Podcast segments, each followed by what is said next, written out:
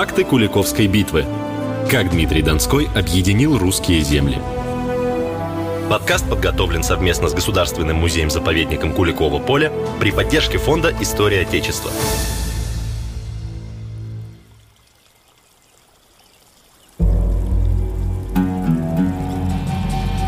8 сентября 1380 года между реками Дон, Непрядва и Красивая Меча на юго-востоке современной Тульской области произошло одно из крупнейших сражений того времени – Куликовская битва.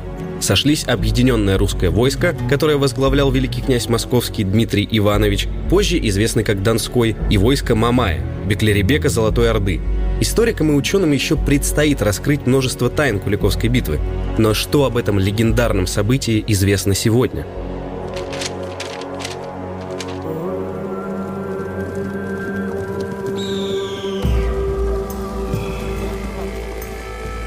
В начале 13 века Чингисхан основал Монгольскую империю. Она стала самым крупным государством в истории. Империя была настолько огромна, что включала в себя 22% от общей площади Земли, около 33 миллионов квадратных километров, от Польши до Кореи и от Сибири до Вьетнама. В ней на тот момент проживала одна четверть всего населения Земли, около 110 миллионов человек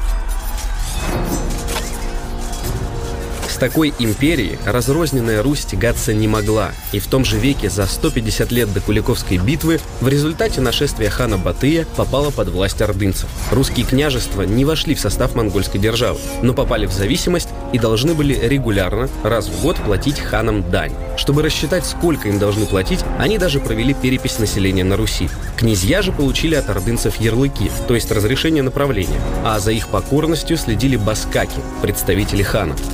Постоянного монгольского войска на Руси не было, но власть поддерживалась карательными походами, а непокорные княжества беспощадно грабили и разоряли.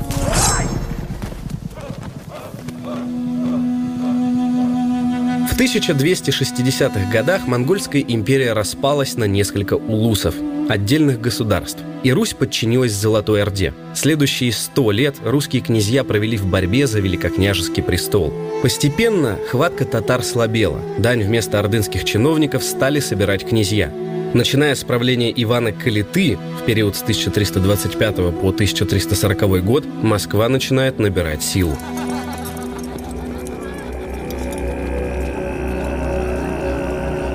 За это время выросло поколение новых людей, которые не видели ужаса ордынского нашествия, не боялись неприятеля и могли взяться за меч, чтобы отстоять свое право на свободу. С конца 1350-х годов Орду разрывали на части внутренние заговоры и смуты. Ханы менялись чуть ли не каждый год. Орда раскололась и ослабла. Набирал силу темник Мамай. Он не мог претендовать на трон, так как не был потомком рода Чингисхана и правил от имени своих марионеток ханов-чингизидов.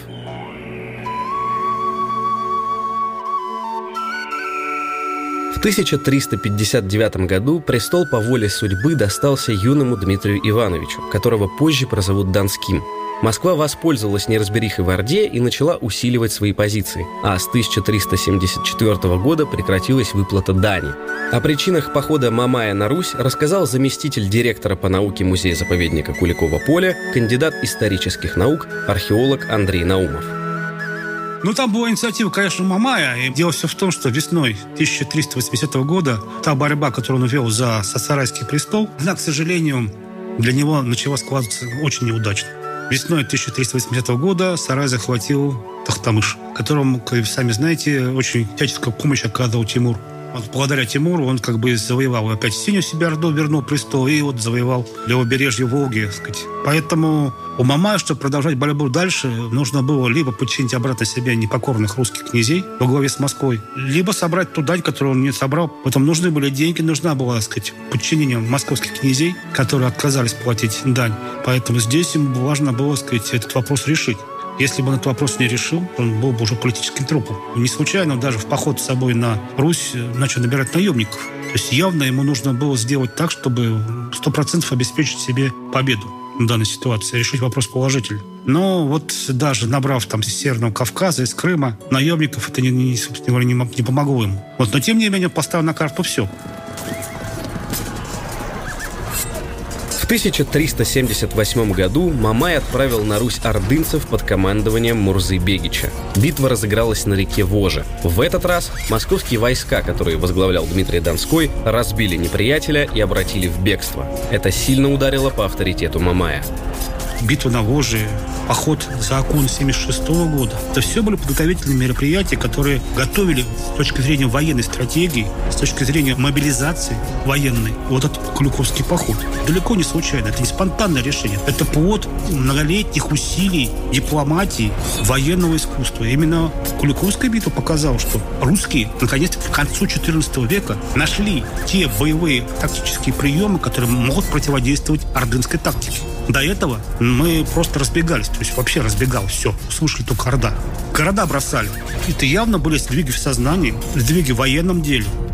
Таким образом, причин для похода на Русь у Мамая было несколько. Ему нужно было восстановить свой авторитет, отомстить Дмитрию за поражение на реке Воже и наказать русских за непокорность, а также добыть средства для содержания армии и продолжить борьбу за престол Золотой Орды.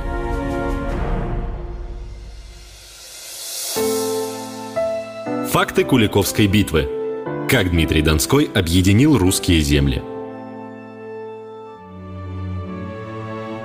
До сих пор нет точного ответа на вопрос о том, сколько воинов участвовало в битве. Сражение на Куликовом поле считается одним из самых масштабных для того исторического периода. В летописях упоминаются сотни тысяч воинов, но из чего складываются такие числа? Нам известно, что не прислали свои полки Нижегородское, Тверское и Рязанское княжество. А это были крупнейшие княжества Северо-Восточной Руси. Мамай привел не все силы Золотой Орды. Ему подчинялись только земли, которые располагались к западу от Волги. Поэтому сегодня историки сомневаются в правдивости данных из летописей. Во-первых, размеры самого поля битвы были очень незначительны. Во-вторых, опять-таки, еще раз хочу повторить, что это было профессиональное конное войско, и рыцарей этих средневековых не могло быть много на самом деле. Да, были военные слуги, были обозники, это все нельзя исключать. Но те, кто непосредственно выходил на само поле битвы, кто нереально сражался с противником, их было очень немного потому что это был штучный товар, это были войны, имевшие дорогостоящее вооружение и снаряжение. И вот их просто быть по априори быть не могло. Но, тем не менее, это число было достаточно значительным, поскольку все более поздние источники упоминают фантастические цифры о сражавшихся на Куликовом поле. Вот это является отголоском того, что действительно было крупнейшее сражение того периода времени. Литературные и художественные источники о Куликовской битве появились намного позже самого сражения. Поэтому летописцы, которые указывали фантастические цифры участников битвы, скорее хотели подчеркнуть важность этого события. Из летописных источников нам известно, что битва происходила на Дону Усть-Непрядвы. На поле боя выходило где-то около района 10 всего. Но это, мне кажется, даже большие цифры. Скорее всего, они были более маленькие. Но это отнюдь не значит, что это было маленькое сражение. Просто наше обыденное сознание привыкло мерить силами, скажем, там, Великой Отечественной войны, когда сражались армии многомиллионных государств с многомиллионным населением. Вот. А тогда это было, сказать, на один квадратный километр в Древней Руси приходилось 0,1 человек. То есть это было, ну, во-первых, население было очень маленьким, во-вторых, конечно, таких всадников быть очень много просто физически не могло. Армии были, казалось бы, небольшие, но по меркам того времени они были действительно гигантские участке. Общее количество участников, я думаю, что их не превышало количество где-то 10-15 тысяч. Именно такое количество могло разместиться на поле битвы и сохранить способность маневрировать. С Андреем Николаевичем Наумовым соглашается его коллега, кандидат исторических наук Алексей Михайлович Воронцов целая плеяда историков, археологов делала свои реконструкции. Получается, что это по самым разным системам подсчета считали по количеству земель, да, по количеству населения. То есть армия может составлять только какой-то процент. Естественно, это же не все люди, которые вот правда побросали косы и серпы, взяли мечи, копии и пошли на Куликово поле. Такого, конечно, не было. Это профессиональная дружина, городовые полки. Но исходя из разных расчетов, мы получаем только очень примерную цифру. Ну, мы знаем, например, что того же самого Мамая, как э, он шел к власти, он имел титул темника. Темник – это начальник 10 тысяч воинов. Примерно представляя, какие земли он мог мобилизовать, а Крым его удел, там вот, он же владел не всей Золотой Ордой, частью. Прикинув мобилизационный потенциал Золотой Орды именно этой части, которой владел Мамай, мы тоже получаем от 10 там, до 30 тысяч воинов. Когда войско шло на марше, там были конюхи, обозные, повара, еще там массовые оружейники, кузнецы, которые там в случае перековывали лошади, чинили оружие. И все это, если считать вот эту численность, то, соответственно, это получится довольно много. А, собственно, на поле боя выйдут, ну, дай бог, треть или четверть из этого численного состава. Ну, вот исходя из этих разных аргументов и теорий, мы можем реконструировать, какое количество э, людей вывел Дмитрий Донской на Куликово поле и его противник, собственно, Мамай. Получается, что это там несколько десятков тысяч. Я склонен говорить о том, что ведь русских все-таки было меньше, поскольку именно мы выбрали оборонительную тактику, а не Орда. Поэтому очень вероятно, что, скорее всего, наших сил было меньше, чем Орда. Но опять это чисто мое предположение. На самом деле, как оно было, сказать очень тяжело, потому что, опять-таки, у нас для этого нет данных учитывая того, сколько городов и княжеств принимало участие в этом сражении. Не вся Северо-Восточная Русь выступила по знамену Дмитрия. Но тем не менее, вот то, что прислали свои полки 17 городов и 9 княжеств, плюс еще там были дружины трех князей из Гоев, плюс, возможно, принимали участие в этом походе полки из Мещера, Мурома и Ельца, плюс был еще новгородский, возможно, отряд, то, конечно, это был крупнейший поход и крупнейшее военно-политическое событие Северо-Восточной Руси этого периода времени. Но как Дмитрию удалось собрать такое огромное по тем временам войско? Веками Русь разрывали междуусобные конфликты. Почему столько княжеств присоединилось к Донскому? Это результат дипломатической деятельности правительства Дмитрия Ивановича, поскольку были заключены целая система договоров. То есть быть заедино. Там четко прописывалось, мы знаем эти формуляры этих договорных грамот, когда если мы пошли против татар, то ты будешь с нами заодно. То есть это были дипломатические условия. Это были такие, сказать, отношения сюзерена и вассала. Порой союзные отношения, грубо говоря. То есть это были союзники. Это было союзное войско. Это не то, что под принуждением. Это были, так сказать, те, выполнение тех обязательств, которые нам брали на себя в той или иной степени те города и те, так сказать, княжества, которые присылали свои полки. Неужели нельзя было не выполнять эти обязательства? А если бы Мамай разорил Москву и не пошел дальше?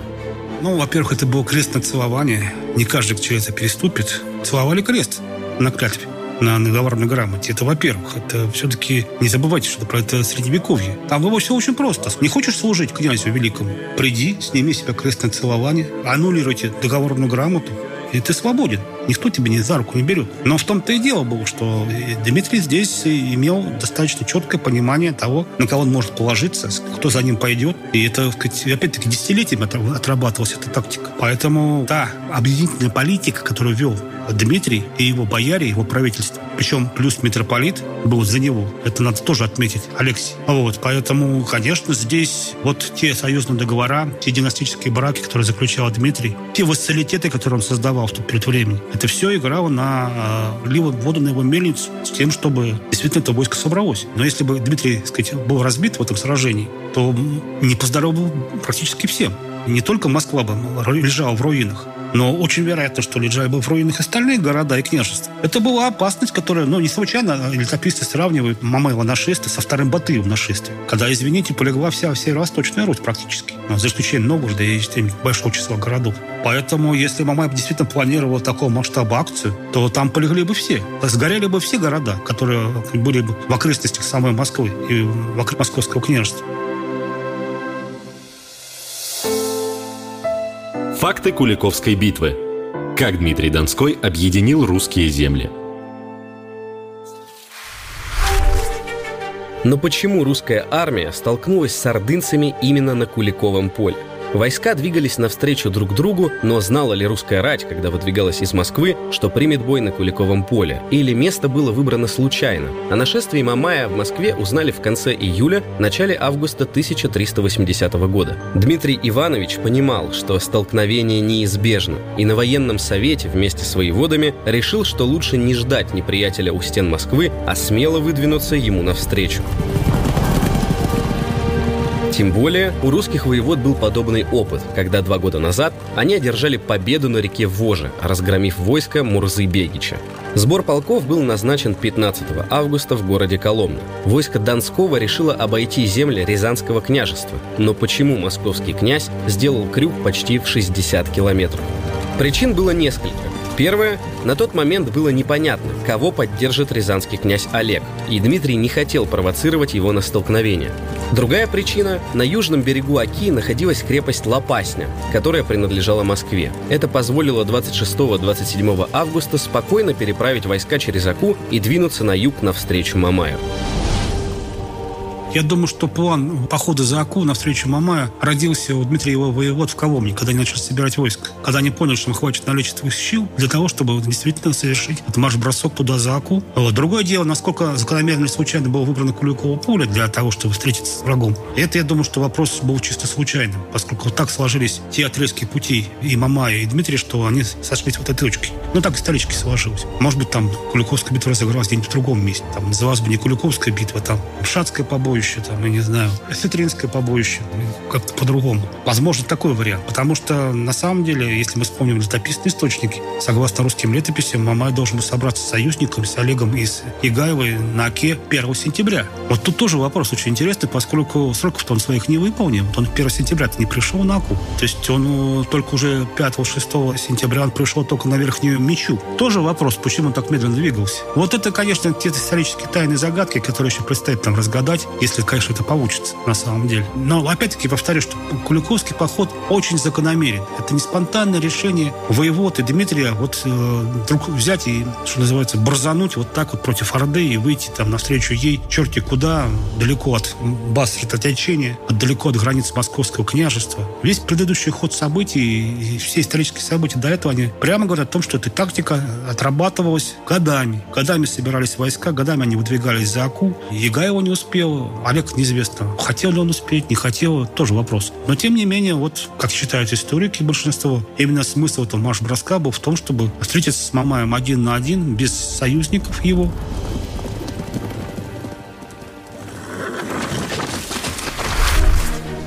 6 сентября русские подошли к Дону и разбили лагерь. На следующий день сторожевой отряд наткнулся на ордынцев. В скоротечном бою победили русские. Московские разведчики сообщили Донскому, что войска Мамая находятся всего в одном конном переходе у реки Красивая Меча. Но и ордынцы узнали о русских. Медлить было нельзя, и воеводы приняли решение встретить врага на берегу Дона, там, где в него впадает река Непрядва поле битвы было небольшим. А это было конница, им нужно было маневрировать. То есть пространство, на котором можно было маневрировать, было очень небольшим. И не случайно, так сказать, все письменные источники, и сказания, и, так сказать, и Задонщина, они пишут о том, что теснота была великая, развернуться было негде. Люди задыхались в тесноте в этой. Реки три дня кровью текли, трупы, как стены стога, стояли там, так сказать, на поле сражения после битвы. Кровопролитейшее, упорнейшее сражение. Некуда было развернуться, то есть место было маленькое. Это было для русских на руку выгодно выгодно, а ордынцам было плохо. Потому что ордынцы, у них излюбленные приемы были прежде всего охваты флангов и окружение. А тут надо было продираться через э, крутые крутосклонные овраги, залесенные крутосклонные овраги, что было немыслимо для конницы. Они просто ноги бы себе, кони все переломали бы, форсируя эти, эти естественные преграды. Они вынуждены только в открытой местности вот, были в прямом столкновении сражаться с русскими на встречных курсах. Это было крайне невыгодно для легкой, в основной своей массе, ордынской конницы. Мы же хорошо знаем, что утром 8 сентября русские уже стояли на исходных позициях. А Мамай только пришел с марша, 30-километрового марша пришел к месту битвы. То есть он уже заранее себя поставил в невыгодное положение. Лошади уже устали. То есть он вынужден был еще там некоторое время для того, чтобы ему надо было из походного порядка перестроиться в боевой порядок, дать какой-то передых, хоть какой-то краткий своей коннице. Почему он начал атаковать сразу, сказать, русское войско, как только он увидел его? Мы не знаем. Мы можем только догадываться, что он был там самомнительным, что он был там действительно русских ни во что не ставил. Он думал, что их поставят всех на колени. Тут же разобьет, они тут же разбегутся при виде ордынского войска. Почему, сказать, он не пошел в другое какое-то место? Видимо, тут были какие-то такие обстоятельства. Может быть, здесь сыграли свою роль стражевые отряды, которые, сказать, четко навели ордынскую рать на русские позиции, как бы заманивая его на наши порядки. Но опять опять-таки, мы это можем только лишь предполагать, поскольку каких-либо прямых свидетельств о том, что как это все действительно происходило, у нас нет. Если Мамай принял бой, он принял бой, потому что место битвы было выбрано русскими. Он как бы тоже должен был понимать, и его мурзы должны были понимать, что, сказать, в данной ситуации оценить русские построения, их численность. Видимо, у него было, сказать, мнение о том, что действительно вот даже в таких условиях он это сражение выиграет. Факты Куликовской битвы. Как Дмитрий Донской объединил русские земли.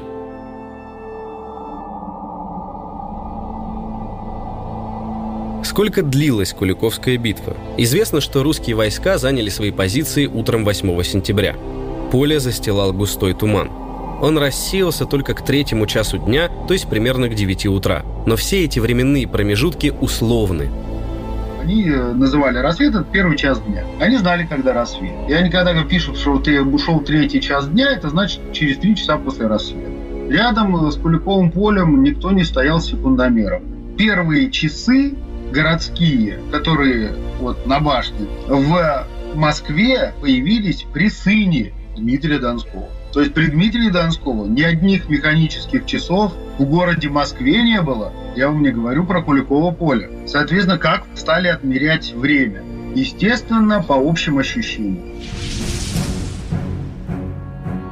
К 12 часам по современному времени появилось войско Мамая и почти сразу вступило в бой. Согласно письменным источникам, само сражение длилось 3 часа. Но битва не была непрерывной, она состояла из множества эпизодов. Даже самый опытный воин не может несколько часов непрерывно сражаться холодным оружием. Да и кони не выдержат такого испытания. Спустя 2 часа после начала битвы, около двух часов дня по современному времени, наступил переломный момент боя, который решил исход битвы.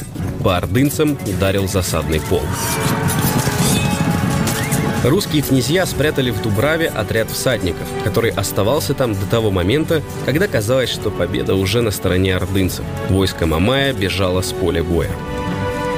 Потом, когда произошел удар засадного полка, эти же люди, они же перед этим не сражались, они вот только в этот момент вышли на поле сражения. Естественно, они потом гнали, гнались за убегающим противником. Ну, как говорится, гнали до красивой мечи, это почти там больше 20 километров. Это тоже время, потом они возвращались. То есть и того, да, это действительно общее, обычное протяженное сражение, там, с того момента, когда выстроились, когда все окончилось, там ну, проходит от 8 до 12 часов, практически весь день там. Но почему русские полководцы решили оставить резерв, рискнув исходом битвы? Почему они сразу не пустили все силы в бой? Вопрос риторический, потому что мы с вами никогда не узнаем, какие варианты просчитывали воеводы с князем Дмитрием накануне сражения. Но из тех источников, которые мы с вами имеем, мы с вами знаем, что воеводы московские выбрали оборонительную тактику. Видимо, скорее всего, зная количество сил, которые ведет с собой Мамай, видимо, их сил, этих мамайских сил было больше, чем московской рати. Не случайно да, тактику выбрали оборонительную. Во-вторых, это было, так сказать, средневековое сражение. Полевое, средневековое сражение, конное. Поэтому кто сохранил в конце боя свежие силы, тот и выиграл. Судя по тому, как развивались события, в Куликовской битве Мамай бросил все, что у него было в наличестве, все поставил на карту все. Русские до последнего держали резерв. Людям было такое дано задание. Это было такое, так сказать, наставление было дано московским воеводам и князю Владимиру Серпуховскому. Держаться до самой последней крайности, если такая возникнет. А тем более учитывая, что Дмитрий Михайлович Боброк-Волынский был очень опытным воеводой, и мы хорошо знаем, который проявил себя до этого в очень многих сражениях сражениях, и эти сражения все выиграл. Тот самый свежий резерв, который остался в конце сражения, он решил исход боя. Видимо, сказать, учитывая стратегию и тактику ведения войны ордынцами в тот период времени, было выгодно именно сделать так, а не иначе. И эта тактика себя оправдала.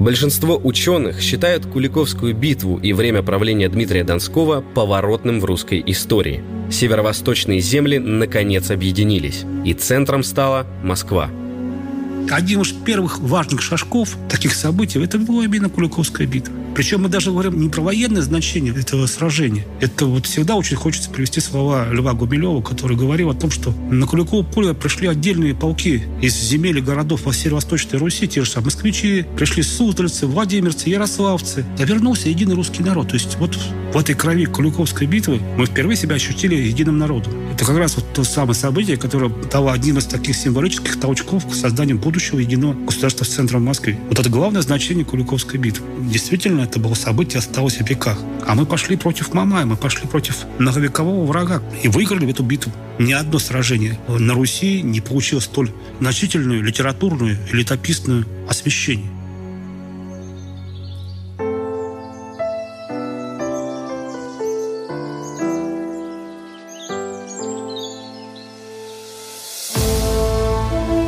Факты Куликовской битвы. Как Дмитрий Донской объединил русские земли. Подкаст подготовлен совместно с Государственным музеем-заповедником Куликово поле при поддержке фонда «История Отечества».